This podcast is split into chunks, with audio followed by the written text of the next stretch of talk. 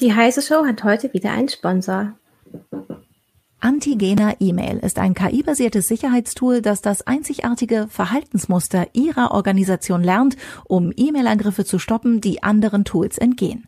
Die selbstlernende Technologie, die in nur fünf Minuten remote installiert wird, analysiert jede E-Mail im Kontext und stoppt die gesamte Bandbreite von Bedrohungen, die auf den Posteingang abzielen, vom Spearphishing bis zur Accountübernahme. Mehr Infos unter darktrace.com/de/email.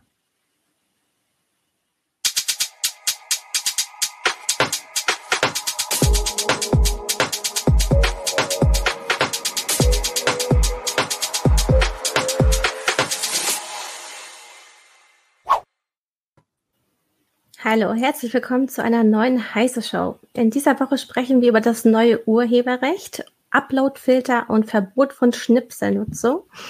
Als Gästin ist dabei Julia Reda, ehemalige Europaabgeordnete der Piraten und jetzt unter anderem bei der Gesellschaft für Freiheitsrechte tätig. Und dabei ist auch noch Martin Holland aus dem Newsroom und ich bin Christina Bär aus dem, auch aus dem Newsroom von Heise Online. Ja, wir sprechen über dieses Thema, weil im nächsten Sommer soll die EU-Urheberrechtsrichtlinie in nationales Recht überführt überführt werden. Beziehungsweise muss sie dann überführt worden sein. Und es gibt immer noch viele Diskussionen um Upload-Filter, die eigentlich ja nicht kommen sollten oder eben wie wir mit Schnipseln umgehen wollen. Und ähm, ja, Julia, vielleicht kannst du uns erst noch mal genau sagen, worum ging es bei der EU-Urheberrechtsrichtlinie? Ja, also die Urheberrechtsreform hat eine ganze Reihe von unterschiedlichen Inhalten. Also da gab es neue Regeln äh, zur Wissenschaft, zur Bildung. Aber eben woran sich äh, die Proteste über diese Reform aufgehängt haben, ist vor allen Dingen der Artikel 17 oder ehemals bekannt als Artikel 13, der ähm, bestimmte kommerzielle Online-Plattformen wie zum Beispiel YouTube oder Instagram äh, verpflichtet, für ähm, die urheberrechtlich geschützten Inhalte, die Nutzerinnen und Nutzer dort hochladen, entweder Lizenzen zu erwerben oder auf Wunsch von Rechteinhabern und Rechteinhaber diese Werke zu sperren.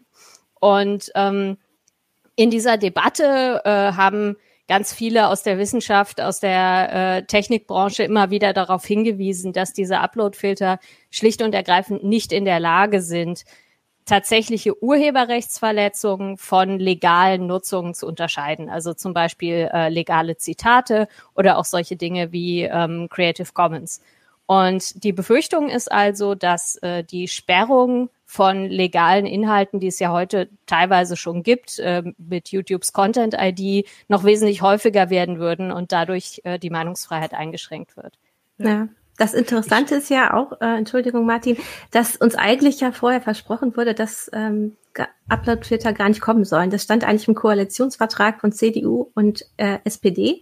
Und äh, Axel Voss von der CDU hat das dann aber im Europaparlament ordentlich vorangetrieben, dass es doch mit drin steht. Martin?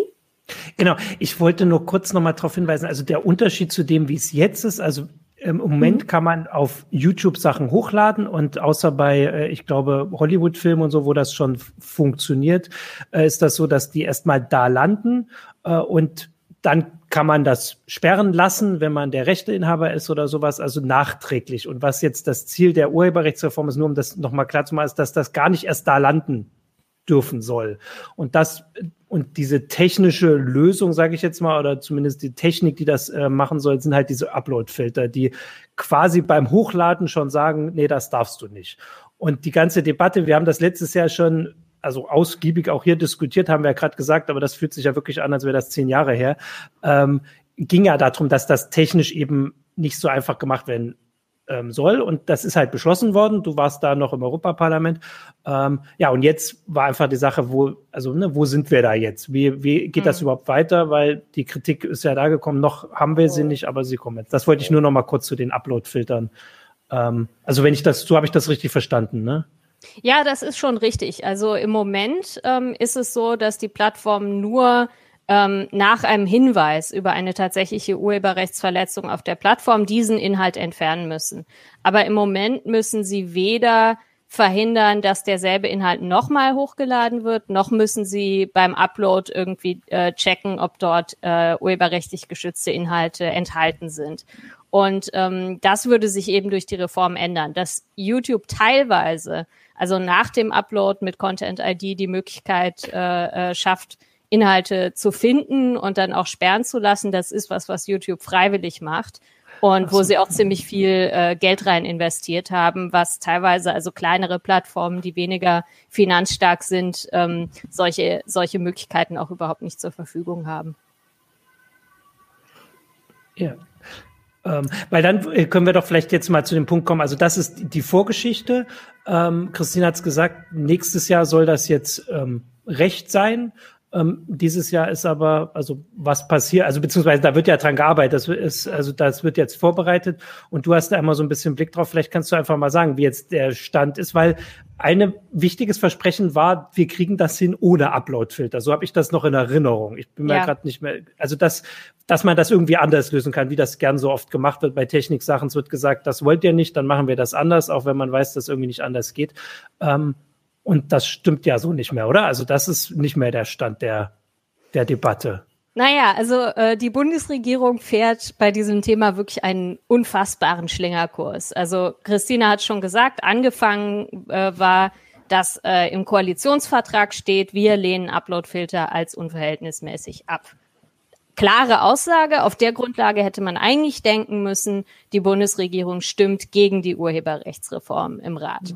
Das haben sie aber nicht gemacht. Äh, es gab großen Streit darum, also der sogar so weit ging, dass die SPD, die ja Teil der Bundesregierung ist, im Europaparlament gegen die Reform gestimmt hat. Aber die äh, Justizministerin damals, Katharina Barley, die auch von der SPD ist, hat im Rat dafür gestimmt. Und das hat halt dazu geführt, dass ähm, die Richtlinie verabschiedet wurde. Äh, gleichzeitig war es aber so, dass äh, ähm, die Regierung dann irgendwie versucht hat, ihren, ihren Ruf zu retten. Und da hat dann äh, einerseits die, die CDU ein Positionspapier veröffentlicht, damals unter der Leitung vom Generalsekretär Paul Ziemiak, in dem drin steht, wir setzen das Ganze ohne Uploadfilter um. Und es gab dann auch noch eine Regierungserklärung, die war ein bisschen vorsichtiger. Die hat gesagt, also wir werden so weit wie möglich auf Uploadfilter verzichten. Ja, und jetzt äh, liegt äh, seit Oktober ein Umsetzungsentwurf auf dem Tisch. Und der wird so mehr oder weniger präsentiert als, ach, machen wir uns doch nichts vor, natürlich wird es ohne Uploadfilter nicht gehen. Und das ist natürlich das, äh, was, was ich und was viele Kritikerinnen und Kritiker wirklich von Anfang an prophezeit haben, dass es darauf hinauslaufen würde.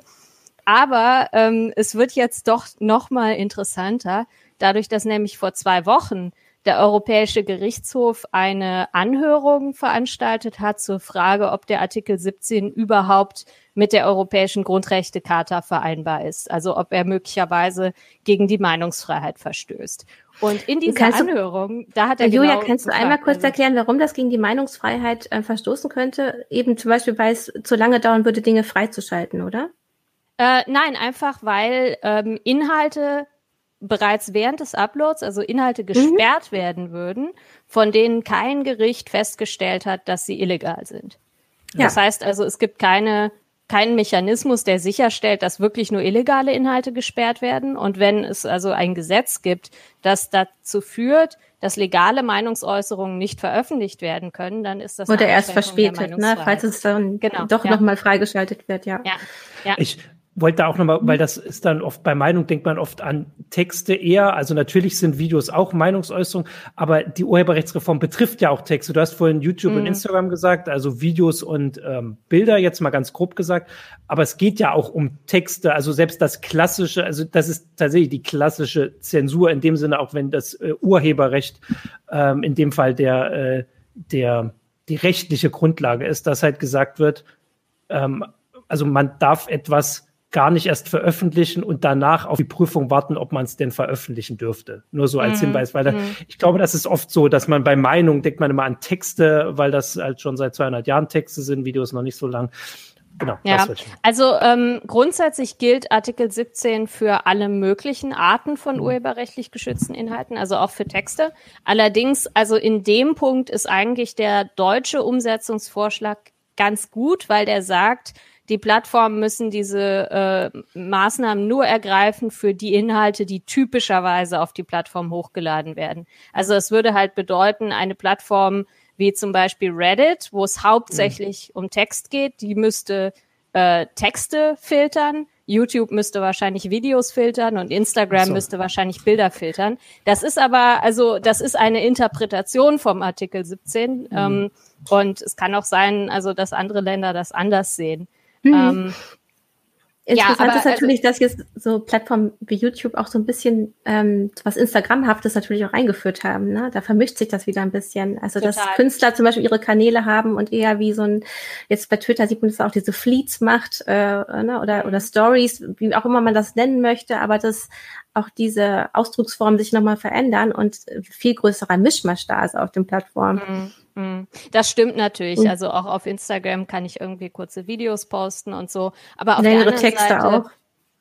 Es wäre ja völlig unmöglich, äh, und das ist auch was, also was ich von Anfang an als Artikel 17 kritisiert habe. Der wurde entworfen mit der Musikindustrie und YouTube mhm. im Hinterkopf. Aber es wurde halt überhaupt nicht darüber nachgedacht, wie viele verschiedene Arten von geschützten Inhalten es eigentlich gibt. Und ähm, also selbst wenn es möglich wäre, äh, Upload-Filter für eine Art von Inhalt äh, zu entwickeln, die keinen Fehler machen, was ich für äh, ausgeschlossen halte. Das müsste man dann ja für jede Art von geschütztem Inhalt nochmal wiederholen und dadurch würden auch die Kosten also wirklich ins Unermessliche steigen. Mhm. Und insofern, also ist das durchaus eine Frage, die noch so völlig offen ist. Also was ja. für Inhalte sollen die Also Capellino, Entschuldigung, Capellino schrieb auch, ähm, wie soll der Algorithmus auch etwas schaffen, was nicht mehr von Menschen eindeutig zu klären ist. Also ja. gerade wenn es um Kunst geht, ähm, äh, Satire oder so etwas. Ja. Aber ich habe mich ja auch gerade noch unterbrochen, als du eigentlich noch ähm, davon sprachst, dass Polen, dass Polen ist es eine Klage eingereicht ähm, hat vom Europäischen Gerichtshof? Genau, also, ja, das ist eine Nichtigkeitsklage. Also mhm. das dürfen äh, nicht einfach Bürgerinnen und Bürger zu diesem Zeitpunkt, wo eine Richtlinie verabschiedet wird. Also wir von der Gesellschaft für Freiheitsrechte, wir machen ja auch strategische Klageführungen, also reichen zum Beispiel Verfassungsbeschwerden gegen Gesetze ein. Ähm, aber äh, wir können das erst, wenn so ein Gesetz tatsächlich in Deutschland umgesetzt ist. Mhm. Was allerdings die Regierungen der Mitgliedstaaten machen können, ist, die können bereits, wenn so eine Richtlinie verabschiedet wird, sofort den Europäischen Gerichtshof anrufen und sagen, wir halten das für grundrechtswidrig. Und das hat Polen halt gemacht. Und äh, was sehr interessant war bei dieser Anhörung, war eben, dass der Europäische Gerichtshof genau die Frage gestellt hat, werden Uploadfilter jetzt verpflichtend oder nicht? Und das scheint also für den Europäischen Gerichtshof eine wichtige Frage zu sein, um zu entscheiden, ob das jetzt eine äh, Einschränkung der Grundrechte ist oder nicht. Das heißt also, die Bundesregierung ist jetzt nochmal in einer doppelt merkwürdigen Situation, dass sie versprochen haben, wir schaffen es ohne Uploadfilter. Jetzt haben sie aber einen Gesetzesentwurf äh, vorgelegt, der Uploadfilter erfordert. Und jetzt sagt möglicherweise in einem halben Jahr der Europäische Gerichtshof, nee, also Upload-Filter dürfen bei der äh, Umsetzung nicht verpflichtend werden. Das ist man, durchaus möglich. Ja, weil, was ich da auch immer noch mal darauf hinweisen will, also natürlich könnte man dann jetzt irgendwie was anderes sagen, dann nennt man das anders, aber was wir und was vor allem du letztes Jahr gesagt hast, ist, dass das Gesetz ist so formuliert mit den Anforderungen oder die Richtlinie ja. mit den Anforderungen, dass es eben nicht anders geht. Wenn gesagt wird, es darf gar nicht erst veröffentlicht werden, muss man es ja quasi vor dem Veröffentlichen prüfen und zwar nicht also prüfen. Und das machen halt Upload-Filter. Wenn man die dann mhm. am Ende anders benennt, bleibt das grundlegende System gleich. Und das, so wie du sagst, scheint das Gericht ja also besser verstanden zu haben als viele Parlamentarier, die gesagt haben, wir beschließen das so, aber wir beschließen, also wir sind gleichzeitig der festen Überzeugung, dass das ohne Upload-Filter geht. Also ja und nein. Einerseits äh, hast du völlig recht, aber andererseits ist der Artikel 17 auch in sich widersprüchlich. Das heißt also, es ist nicht so eindeutig, dass da jetzt stehen würde, es darf überhaupt nichts Urheberrechtsverletzendes überhaupt erst auf der Plattform erscheinen, sondern da steht drin, die Plattformen müssen alle Anstrengungen unternehmen, um Urheberrechtsverletzungen zu verhindern. Es steht aber auch drin, dass äh, die Plattformen dabei keine legalen Inhalte sperren dürfen. Das Problem ist, mhm. äh, das ist technisch unmöglich, beides zu erreichen. Mhm. Aber der europäische Gesetzgeber hat nur Sanktionen definiert für den Fall, dass äh, ähm, äh, Urheberrechtsverletzungen online gehen. In dem Fall, also wenn die Plattform ihre Anstrengungen nicht erfüllt hat, ähm, die Inhalte zu sperren, dann ist sie direkt haftbar für die Urheberrechtsverletzung. Das heißt also hohe Strafen, äh, da kann sich die, das Unternehmen was drunter vorstellen. Es gibt mhm. aber überhaupt keine Sanktionen für den Fall, dass legale Inhalte gesperrt werden. Also zumindest nicht in der Richtlinie. Und ja. deshalb, ähm, also das ist auch ein Punkt, den der Gerichtshof in dieser Anhörung ähm, ja in Frage gestellt hat. Also ob diese Schutzvorkehrung tatsächlich wirksam ist, um die Meinungsfreiheit zu schützen, weil im Prinzip da, wurde halt das Ergebnis reingeschrieben. Also wir wollen, dass mhm. irgendwie magisch nur die schlechten Inhalte ausgefiltert werden. Und es wurde dann halt komplett den Mitgliedstaaten überlassen, wie die das jetzt umsetzen sollen. Mhm. Und ähm, Manche Mitgliedstaaten, zum Beispiel Frankreich, haben einfach überhaupt nichts gemacht. Also die, die haben jetzt einen Umsetzungsentwurf, wo einfach drin steht, die müssen sperren. Und wenn was Legales gesperrt wird, naja, dann kann sich der Nutzer halt beschweren und dann wird später wieder online gestellt. Also das ist sicherlich mhm. äh, nicht ausreichend. Ja, und mhm. die Bundesregierung, die hat halt diesen Vorschlag mit den Schnipseln gemacht, ähm, der jetzt auch im Moment kontrovers diskutiert wird. Ja, kannst ähm, du das einmal genauer erklären, was das umfasst? Ja, also ähm, die Bundesregierung sagt im Grunde genommen oder jetzt erstmal nur das Justizministerium, okay, also wir müssen in irgendeiner Form verhindern, dass äh, legale Inhalte gesperrt werden. Und dafür haben sie zwei Mechanismen vorgeschlagen. Also der eine Mechanismus ist, dass sie ähm, sehr kurze Ausschnitte aus äh, Videos, Texten und so weiter, die zu nicht kommerziellen Zwecken verwendet werden, pauschal legalisieren. Vielleicht können wir da einmal sagen, was das ähm, umfasst, nämlich einmal 20 Sekunden ähm, Film oder Video ähm, mhm. und 1000 Zeichen ähm, eines Textes und mhm. sehr kleine Bilder. Ja, also bis 250 ja. Kilobyte. Das ist gar nicht so klein, je nachdem, mhm. äh, wie gut der, die äh, mhm. Komprimierung ist. Aber ja, also äh, ähm, dafür sollen die Plattformen aber trotzdem bezahlen. Also das heißt, ich als Nutzerin muss mich dann nicht mehr drum scheren, ob ich dafür irgendwie eine Lizenz habe oder ob das ein Zitat ist, sondern wenn das unter dieser Bagatellgrenze ist, dann ist es pauschal erlaubt. Zumindest halt für nicht kommerzielle Zwecke oder wenn ich keine erheblichen Einnahmen erziele. Und im Gegenzug äh, bezahlt die Plattform dafür halt eine Pauschale an die Verwertungsgesellschaften. Und die Logik dahinter ist halt, dass gesagt wird, na ja, also zumindest so ein großer Teil dieser Alltagsnutzung, Memes, Reaction GIFs mhm. und so weiter, die ja alle sehr kurz sind, die ähm, werden dann nicht mehr automatisch gesperrt.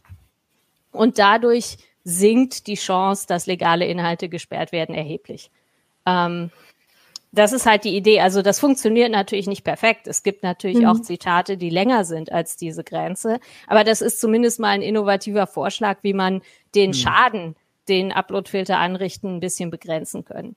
Aber leider, also ausgerechnet bei der CDU, äh, ist dieser Vorschlag extrem kontrovers. Die CDU-geführten Ministerien wenden sich dagegen, mhm. obwohl es ja die CDU war, die versprochen hat, dass es gar keine Uploadfilter geben wird. Genau, also. das Justizministerium wird ja von der SPD geführt, von der Frau Lambrecht. Ja. Mittlerweile, ähm, ja. Ich äh, erinnere mich auch, dass das war so ein äh, großer Punkt, der auch tatsächlich außerhalb von Europa diskutiert wird, dass diese Urheberrechtslinie halt Memes und all das quasi unmöglich machen würde. Ja. Und zumindest dieser Kritik würde ja dieser Kompromiss äh, oder äh, also entgegenkommen. Ähm, und das ist wahrscheinlich das auch, was ähm, viele, jetzt sagen wir mal, normale Nutzer erstmal betreffen würde. Also jetzt wirklich den, der einfach nur ein Reaction-GIF irgendwo postet oder ein Meme, jetzt nicht einen eigenen YouTube-Kanal betreibt. Aber das ist, also ich, ich so wie du sagst, ich würde schon auch zustimmen, dass das den Schaden verringert ähm, aber einfach nur, weil der ursprüngliche Schaden so groß wäre. Vielleicht ja. kann man es so ausdrücken. Also ja, es bleibt also immer noch genug Schaden. Ja. Diese Regel führt nicht dazu, dass keine legalen Inhalte mhm. mehr gesperrt werden. Aber ja. sie würde halt vor allen Dingen für die Privatpersonen äh, den Schaden wesentlich verringern. Mhm. Ich meine, es gibt natürlich auch äh, viele professionelle Creator, auf diesen Plattformen. Die haben sich auch selber in die Diskussion eingeschaltet. Also es gibt jetzt so eine Stellungnahme ans Justizministerium irgendwie von 48 äh, Content Creatern. Also das sind halt irgendwie YouTuber, Instagram, TikTok, InfluencerInnen. Und ähm, die setzen sich halt für, vor allen Dingen auch für diese Ausnahme für die Schnipsel ein. Äh, sagen aber, also es muss klargestellt werden, was genau ist eigentlich gemeint mit den erheblichen Einnahmen, weil äh. Gerade InfluencerInnen haben ja häufiger das Problem, dass deutsche Gerichte sagen, also alles, was du auf deinem Instagram-Kanal postest, ist automatisch kommerziell. selbst wenn mhm. du da gar keinen Sponsor hast, weil du verdienst ja mit anderen Beiträgen mhm. auf demselben Channel Geld. Und also mhm. wenn man so eine breite Definition von kommerzieller Aktivität hat, dann würden die ja von dieser Ausnahme überhaupt nicht profitieren. Ja, Surfix hat es auch gerade gefragt. Also ab wann ist etwas nicht kommerziell? Wenn ein Video mhm. Werbung vorschaltet, ist es dann bereits kommerziell. Ne? Zu diesen ja. ähm, InfluencerInnen, ähm, die du da genannt hast, gehört zum Beispiel Pete Mead. Der sagt mhm. ja einigen Leuten was. Es gibt jetzt aber auch dann KünstlerInnen, die gesagt haben, nee, das wollen wir so auf keinen Fall. Äh, mit diesem Urheberrecht, ähm, also mit diesen Snippets würdet ihr, ähm, das würdet ihr gegen uns ausspielen. Das waren dann wieder ähm, eher so Bands, also Musikschaffende. Mhm. Was, was ist deren Hintergrund? Ja, also das ist ein bisschen undurchsichtig, muss ich sagen, weil da gab es eigentlich nur einen Artikel drüber auf Heise, dass halt dieser Brief an ähm, Bundestagsmitglieder verschickt wurde, unterzeichnet halt von einigen namhaften Bands. Und ähm, aber keine von diesen Bands hat sich öffentlich dazu geäußert bisher. Insofern ist das mhm. alles ein bisschen unklar.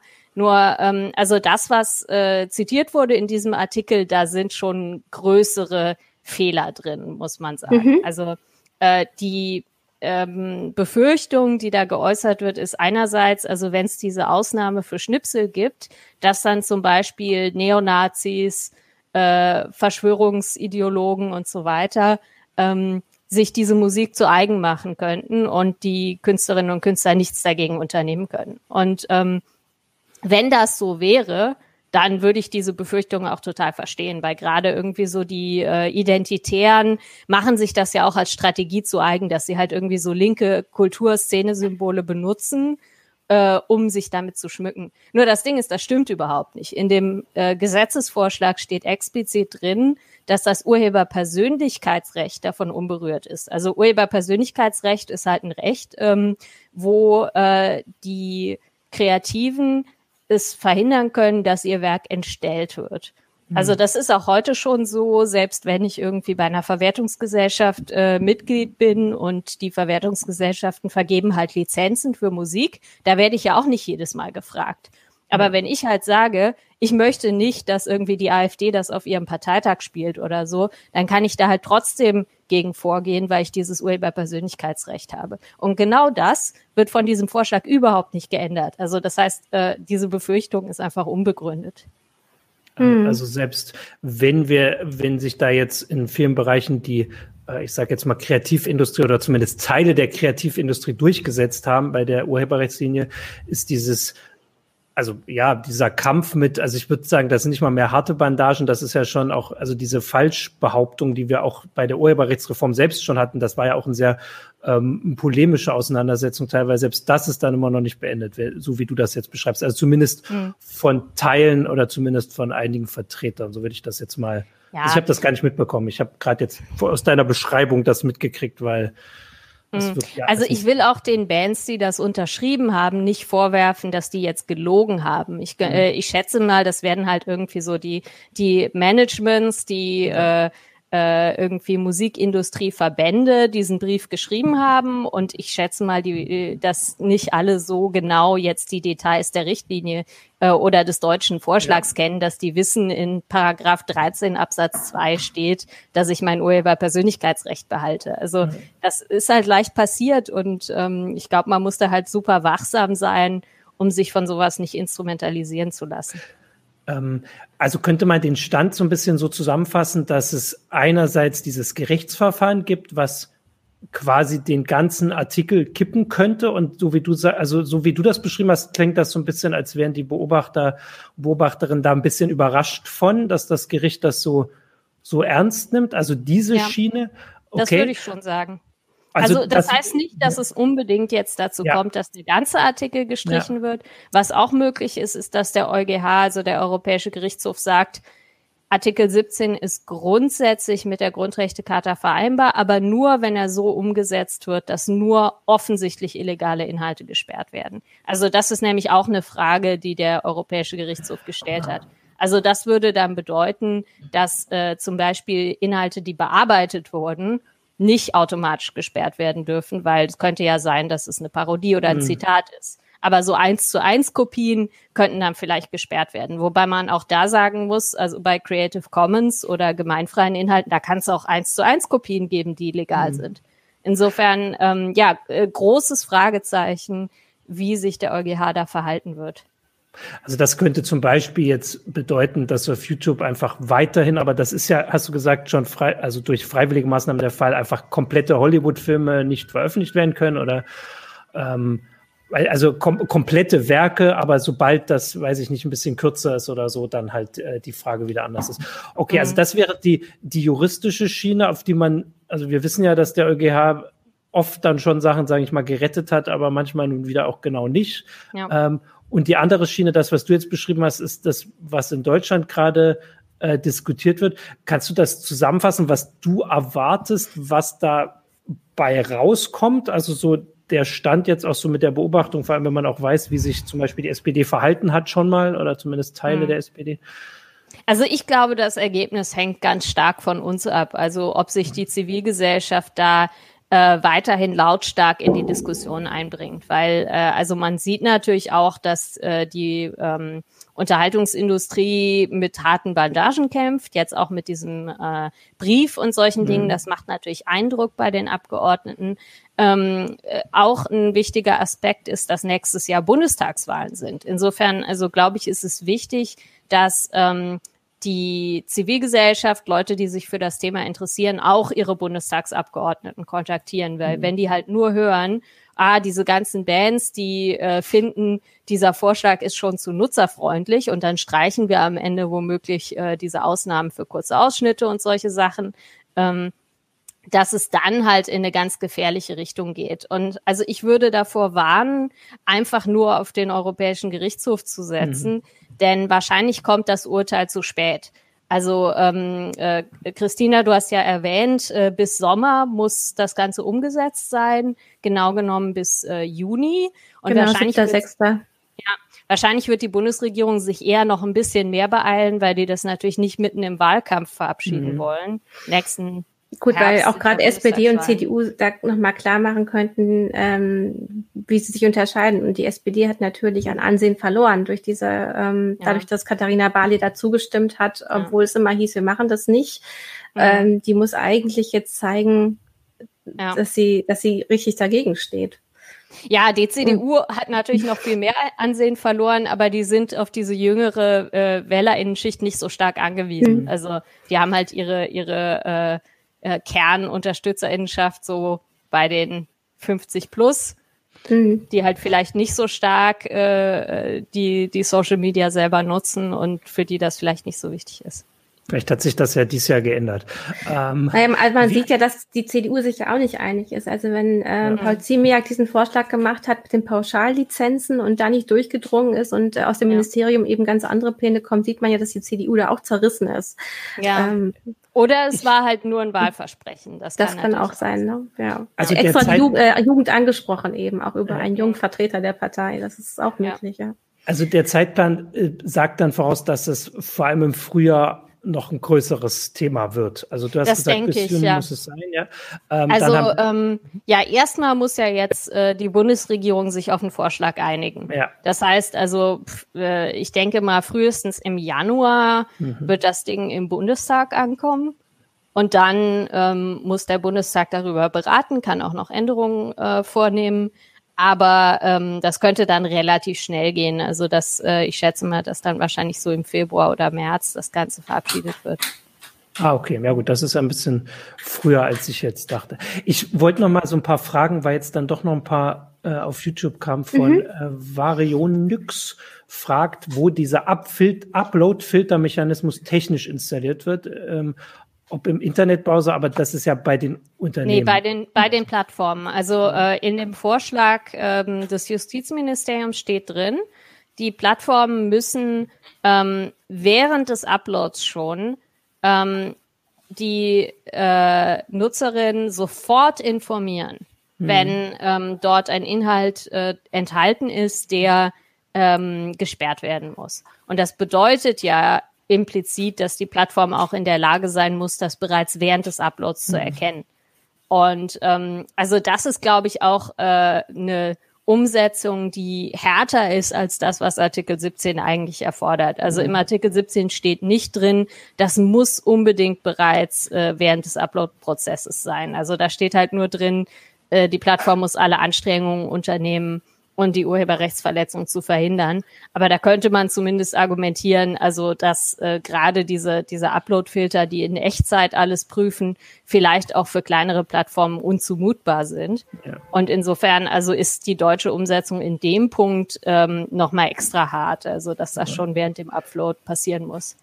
Ich finde den Hinweis auch gut mit den kleineren Plattformen, weil wir haben jetzt natürlich immer YouTube und Instagram gesagt und völlig klar, dass eigentlich egal, welche technische Lösung man sich da jetzt ausdenkt oder welche Technik, die können sich das leisten, das einzuführen. Aber das war ja auch so ein Kritikpunkt, dass gerade durch solche Verpflichtungen kleinere Plattformen, vielleicht Konkurrenten, die irgendwas besser machen, ähm, ganz ja verschiedene Sachen geben ähm, und die noch aber nicht so eine große Kundenbasis und damit so einen großen Umsatz haben, wie auch immer, oder Nutzerbasis, ähm, dass das nochmal erschwert wird, weil sie von Anfang an diese sehr aufwendige Technik haben müssten oder müssen, nicht müssten. Aber es gibt doch ja. so eine Grenze, ne? Also so richtig ja. kleine Plattformen werden so. darunter ja gar nicht gef gefasst. Naja, äh, also oder? wirklich sehr, sehr kleine Plattformen mhm. äh, sind nicht zum Sperren verpflichtet. Also nach dem deutschen Vorschlag die, die weniger als eine Million Umsatz machen im Jahr. Aber das sind okay, wirklich das also Kleinstunternehmen. Ja. Ähm, und es gibt viel. dann halt noch diese Start-up-Ausnahme, die gilt aber nur während der ersten drei Jahre der Existenz. Also selbst wenn man ein relativ kleines, ähm, weiß nicht, relativ kleines soziales Netzwerk hat für irgendein Spezialthema. Mhm. Also es gibt ja so, weiß nicht, Netzwerke, die wir vielleicht gar nicht auf dem Schirm haben, fürs Häkeln, fürs Fischen, was auch mhm. immer, wo man auch Fotos hochladen kann. Und mhm. diese Communities sind halt teilweise älter als drei Jahre und haben vielleicht auch mehr als eine Million Umsatz. Ähm, das heißt aber noch lange nicht, dass diese Unternehmen besonders profitabel sind. Also das sind trotzdem immer noch kleine und mittelständische Unternehmen. Oder und, dass die in die ähm, Richtung gehen, so groß zu werden wie YouTube genau. und Instagram, um das dann quasi aus dem, äh, aus dem Portemonnaie zu bezahlen. Ja, also ich glaube, der, der Effekt wäre halt, dass solche Spezial- äh, Communities einfach kaputt gehen und am Ende, wenn man sich irgendwie zu einem zu einem Hobby oder so vernetzen will, dann bleibt einem nichts anderes als die Facebook-Gruppe, weil Facebook äh, eben mhm. die, die mit diesen rechtlichen Vorgaben umgehen kann. Und das fände ich extrem schade für die Internetkultur. Ja. Ähm, Wie positionieren sich die großen Plattformen äh, momentan? Äh, also unterschiedlich durchaus, ähm, weil die halt auch unterschiedliche, äh, ja, äh, Probleme vielleicht auch haben. Ne? Ja, ich meine, Google hat andere Probleme da an dem Bereich natürlich als Facebook. Ne? Ja, oder, oder auch äh, also so Livestreaming-Plattformen wie Twitch haben nochmal ganz andere mhm. Probleme, mhm. weil ähm, äh, beim Livestream funktionieren auch diese ganzen äh, Vorschläge nicht so wirklich. Also ein Vorschlag ist ja auch in diesem Entwurf, dass ähm, also wenn während des Uploads bereits eine Urheberrechtsverletzung entdeckt wird, dass ich die dann kennzeichnen kann. Aber bei einem Livestream weiß ich ja nicht vorher, ob da mhm. irgendwas äh, drin vorkommen wird, was urheberrechtlich geschützt ist. Also äh, Beispiel, ähm, das ist auch wirklich passiert, also bei diesen Artikel 17 Demos, äh, da haben ja viele Leute live von den Demos gestreamt mhm. und irgendwann ist ja möglicherweise im Hintergrund ähm, äh, Musik zu hören. Das ja. ist aber völlig legal nach dem deutschen Urheberrecht. Also es gibt diese Ausnahme für ähm, äh, unwesentliches Beiwerk nennt sich das. Also wenn halt irgendwas zufällig ähm, enthalten ist, aber äh, nicht den, den Hauptinhalt darstellt. Aber natürlich kann da drauf ein Uploadfilter trotzdem anspringen ja. und äh, dann wird es halt gesperrt. Und ähm, ja, da, da kann ich auch als Nutzerin das nicht vorher kennzeichnen, weil ich weiß ja nicht vorher, dass sowas passieren wird in einem Livestream. Ja. Ähm, also man muss ja auch darauf hinweisen, dass wir kennen ja diese ganzen Fälle schon. Also Content ID, die, die nun äh, sehr begrenzt, äh, also einen begrenzten Nutzungsszenario hat, also im Vergleich zu dem, was da kommen soll, sorgt immer wieder schon für so Ausfälle, wo ähm, also jetzt also wir, also wir berichten ja über die Sachen, wo es halt offensichtlich Quatsch ist, sage ich ja. jetzt mal. Aber ähm, hier geht es ja wirklich auch um das Problem, dass es, ne, dass es auch problematisch ist, wenn es nicht offensichtlich Quatsch ist, sondern einfach ähm, also wenn es Fehler sind, die vielleicht erst, also bei einem Gerichtsverfahren wird sowas erst Jahre später geklärt und wir wissen, mhm. also bei Meinungsfreiheit ist das, äh, also das ist ja nicht akzeptabel, dass man irgendwie Jahre wartet, bis man äh, seine Meinung sagen kann. Ja. Äh, und das heißt, diese ganzen Beispiele, die wir haben, die NASA hat mal ein Video blockiert bekommen ähm, und oder ich glaube mhm. auch NBA und solche Geschichten, also Leute, die wirklich da auch viel ähm, vorab prüfen können. Ähm, wenn das nicht mal klappt, ja, aber da muss man halt auch bedenken, die Dinge, die für Menschen sonnenklar sind, ja. sind für Algorithmen nicht unbedingt klar. Weil genau, also die ja. Upload-Filter, die äh, funktionieren ja meistens auf der Grundlage von Fingerprinting-Technologie. Das heißt also, die vergleichen bestimmte Merkmale des Inhalts und schauen, ist mhm. da eine Übereinstimmung oder nicht. Und also ich vermute jetzt mal bei dem NASA-Video, dass es halt so war, äh, die NASA-Inhalte darf man ja frei weiterverwenden. Ja ähm, dass andere Leute das halt gemacht haben, irgendwie den NASA-Inhalt in ihrem eigenen Video eingebaut. Mhm. Und dann ihr eigenes Video aber bei Content ID angemeldet. Genau. Und ja. für den Algorithmus ist das überhaupt nicht ersichtlich. Äh, die sehen halt, ja, da ist eine Übereinstimmung, also ist es wahrscheinlich eine Urheberrechtsverletzung. Aber in Wahrheit ist es halt nicht so, dass alle Inhalte exklusiv sind. Und ähm, das ist auch ein Thema, so was in dem deutschen Vorschlag komplett zu kurz kommt. Also wie mhm. man mit Creative Commons, mit gemeinfreien Inhalten umgeht.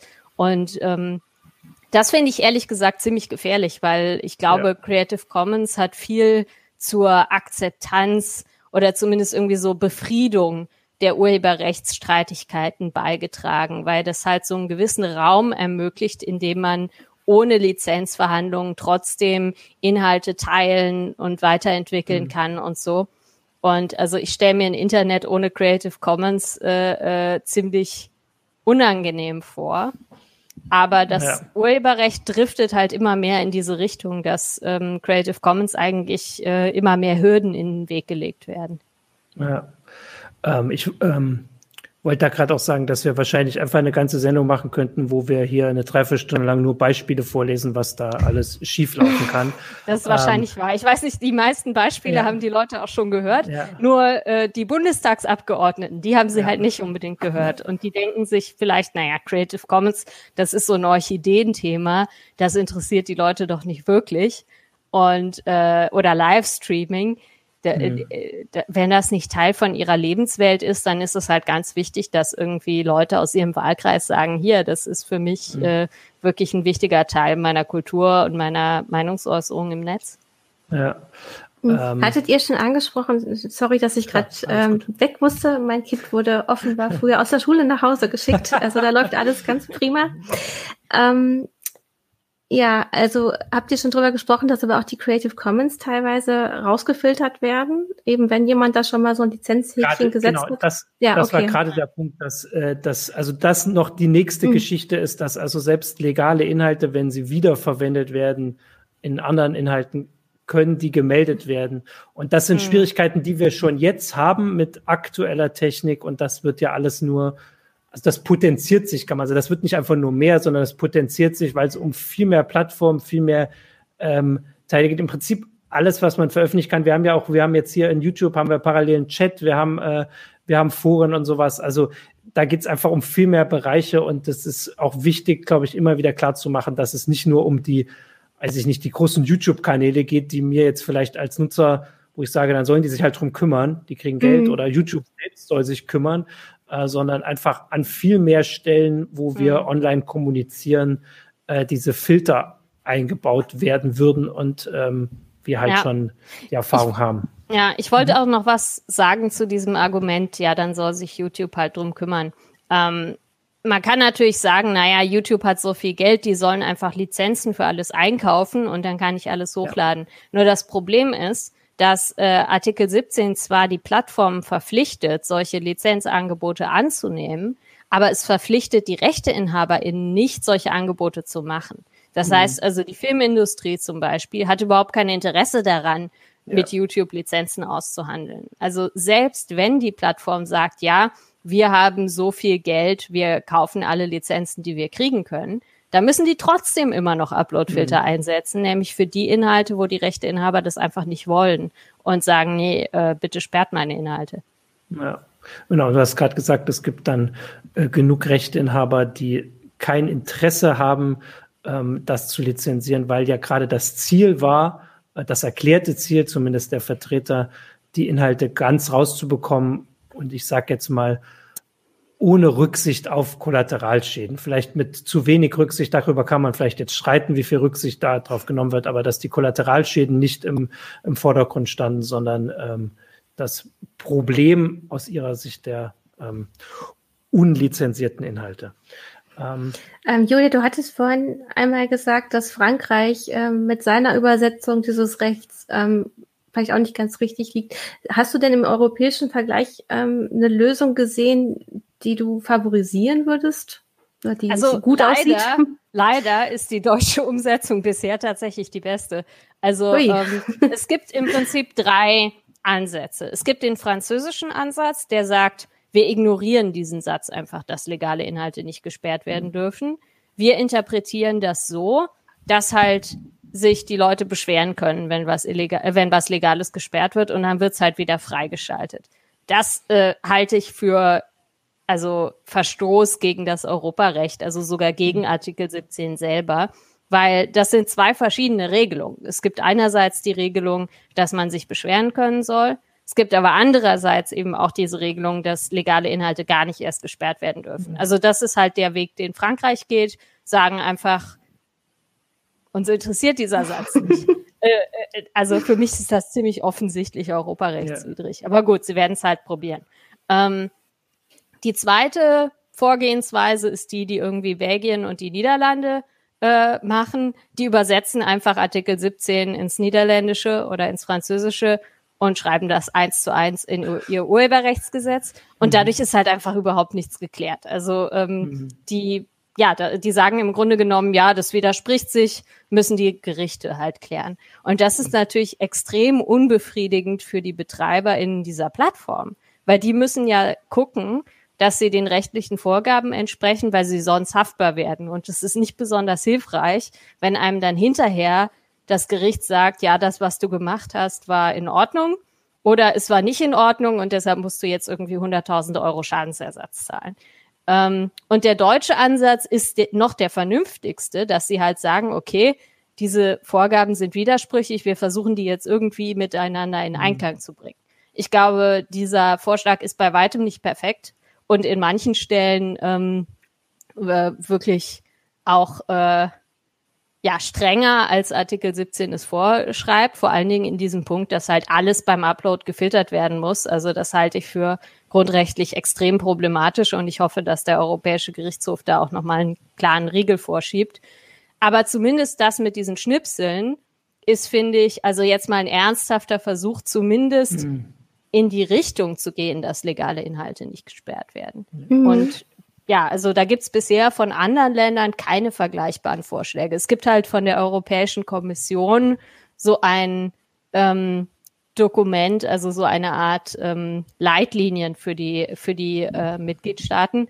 Und die Kommission macht das so ähnlich wie Deutschland. Also die sagen halt, äh, die Mitgliedstaaten sollen bestimmte Kriterien entwickeln, um offensichtlich rechtswidrige Inhalte von möglicherweise legalen Inhalten zu unterscheiden. Und die Inhalte, die möglicherweise legal sind, die sollen halt online bleiben, bis äh, ein Mensch drauf geguckt hat, mehr oder weniger. Ja. Also im Prinzip hast du das jetzt nochmal schön zusammengefasst, was auch die ähm, einige Zuschauer jetzt äh, kommentiert äh, haben, dass es, weil das also unlösbar, also es war ein unlösbares Problem, vor das der Gesetzgeber, der europäische Gesetzgeber, ähm, die ähm, die ähm, Gesetzgeber in den Ländern quasi gestellt hat, ähm, wird es eben auch nicht gelöst. Also das war ja die, die, Aussage, dass man das halt so nicht, also dass die, die Schwierigkeiten einfach nicht behoben werden dadurch. Äh, und jetzt äh, ist wir halt anders, als man vielleicht damals auch gedacht hat, an dem Moment, wo das halt beschlossen wurde und viele sehr enttäuscht waren und äh, auch äh, also sich, sich auch von der Politik abgewendet haben, weil das war ja wirklich, hat viele Leute mobilisiert, auf die Straßen gebracht, junge, äh, junge Menschen, mhm. die, ähm, die sich damit auseinandergesetzt haben, ihre Abgeordneten und Ab, äh, Abgeordneten angerufen haben. Ähm, und dass es aber damit gar nicht vorbei war, was du ja auch gesagt hast, ja. aber was natürlich trotzdem so wirkt. Klar, der europäische Gesetzgeber hat das jetzt beschlossen und kommt, aber das zeigt eben wieder einmal, wir haben das ja oft bei Themen so, es ist noch gar nichts entschieden, weil es ein unlösbares Problem ist, das nicht gelöst wurde. Äh, mhm. Und ähm, ja, jetzt ist halt spannend, wie das äh, ausgestaltet wird. Und du hast vorhin eigentlich zu Recht gesagt, dass wir uns nicht auf die, also wir können nicht auf das europäische Gericht oder aber auch auf die nationalen Gerichte hoffen, weil wenn Gesetzgeber so Fehler machen können, können auch äh, Gerichte irgendwie Sachen dann nicht lösen oder so offen lassen. Mhm. Ähm, also das heißt, es liegt dann doch an den Leuten, die sich da auf die Straße äh, gestellt haben, dass es eben dann doch noch nicht ja. zu Ende ja. ist. Vielleicht mal so zusammenfassen. Das, das ist absolut richtig. Und ich glaube, was man halt sieht, ist, dass die Proteste schon was gebracht haben. Mhm. Also ja, Deutschland hat der Richtlinie zugestimmt, aber die Tatsache, dass es jetzt solche Vorschläge gibt, wie eben unter 20 Sekunden sind erlaubt, das liegt natürlich daran, dass die genau wissen in der Bundesregierung, dass sie jetzt nicht einfach ähm, äh, irgendwie Dienst nach Vorschrift machen können und sagen können, uns ist das egal, äh, es wird jetzt alles gefiltert. Ähm, aber trotzdem ist natürlich der Druck aus der Unterhaltungsindustrie extrem hoch, diese Vorschläge wieder zu streichen. Also zum Beispiel auch so die Sportbranche, äh, die Bundesliga und so, die sind total gegen diese Ausnahme für kurze Ausschnitte, weil also es ist ja teilweise ja, wirklich stimmt. absurd, dass wenn man wenn man überhaupt nur so ein Reaction-GIF, wo ein Tor zu sehen ist, postet oder so, dass sie da total hart gegen vorgehen. Ähm, mhm. Ich halte das für totalen Quatsch. Ich kann mir nicht vorstellen, dass irgendjemand äh, sein Sky-Abo oder was auch immer kündigt, weil man ja irgendwie so zwei Sekunden Reaction-GIFs gucken kann vom Tor hinterher. Also naja, aber man hat es, man hat es ja auch schon, wenn man die Tagesschau in der Mediathek guckt. Ja, also und dann werden dann genau diese Teile rausgenommen, ne, weil man dann mhm. die Rechte da, dann daran nicht hat. Was natürlich jetzt noch eine besondere Situation ist, ist, dass wir, klar, es ist jetzt sowieso Winter, wahrscheinlich würde es sowieso keine großen Proteste geben. Das ist ja immer so ein bisschen Wetterfrage. Aber da im Moment natürlich das alles noch erschwert ist, ist es schwer, diesen, ähm, also weiß ich nicht, dieses Momentum, was man damals hatte, wieder zu gewinnen. Aber das, was du gesagt hast mit dem direkten Kontakt zu Abgeordneten, das ist natürlich immer mhm. der Tipp. Und äh, tatsächlich ist äh, vielleicht, um da den Optimismus äh, zu schüren, ist die Zeit vor einer Wahl irgendwie immer besonders vielleicht hilfreich. Also ich meine, man darf ja, man darf ja noch protestieren gehen, wenn man daran darüber nachdenkt, wie damals Menschen diffamiert wurden, die eben E-Mails geschrieben haben an ihre mhm. Abgeordneten, wo es dann hieß, das sind alles nur Bots. Also Ach, gerade das, das kennt man ja noch, ja. ne, diesen Vorwurf, ihr seid alle nur Bots. Ähm, ist es natürlich schon wichtig, trotzdem auf die Straße zu gehen. Man darf es ja generell. Ich meine, manche, manche Demos wurden jetzt auch eingeschränkt, hat man auch gesehen, andere wieder nicht. Ähm, und man darf sich da auf jeden Fall, glaube ich, nicht entmutigen lassen. Erstmal versuchen anzumelden und sich das, zeigen. Ne? Also das stimmt. Äh, äh, die Bundesregierung kann jetzt die Versammlungsfreiheit auch nicht beliebig einschränken. Aber gleichzeitig muss man auch sagen, ich meine, man kann jetzt nicht jeden Tag auf die Straße gehen. Ja. Also ja. Äh, die Leute haben auch noch. Die machen ja Fridays for Future ja auch nicht und die machen, die haben ja dann so Online-Proteste gemacht, ne? Ja. Äh, Aktionstage online. Also sowas gibt und es auch. Und auch aber vielleicht überhaupt nicht notwendig, weil also mhm. es war ganz wichtig, dass es diese großen Proteste mit wirklich, äh, also irgendwie über 150.000 Leuten in Deutschland gab, weil danach war halt klar, also dieses ihr seid Bots oder so, dass das halt offensichtlicher Schwachsinn war, weil man hat die Leute halt gesehen auf der Straße, aber das wissen die Abgeordneten jetzt natürlich. Also mhm. das heißt, ähm, äh, ich glaube, wenn man jetzt äh, den Abgeordneten schreibt oder ähm, anruft oder so, dass das eine wesentlich größere Wirkung hat, weil die halt äh, sich an diese Proteste durchaus auch noch erinnern können.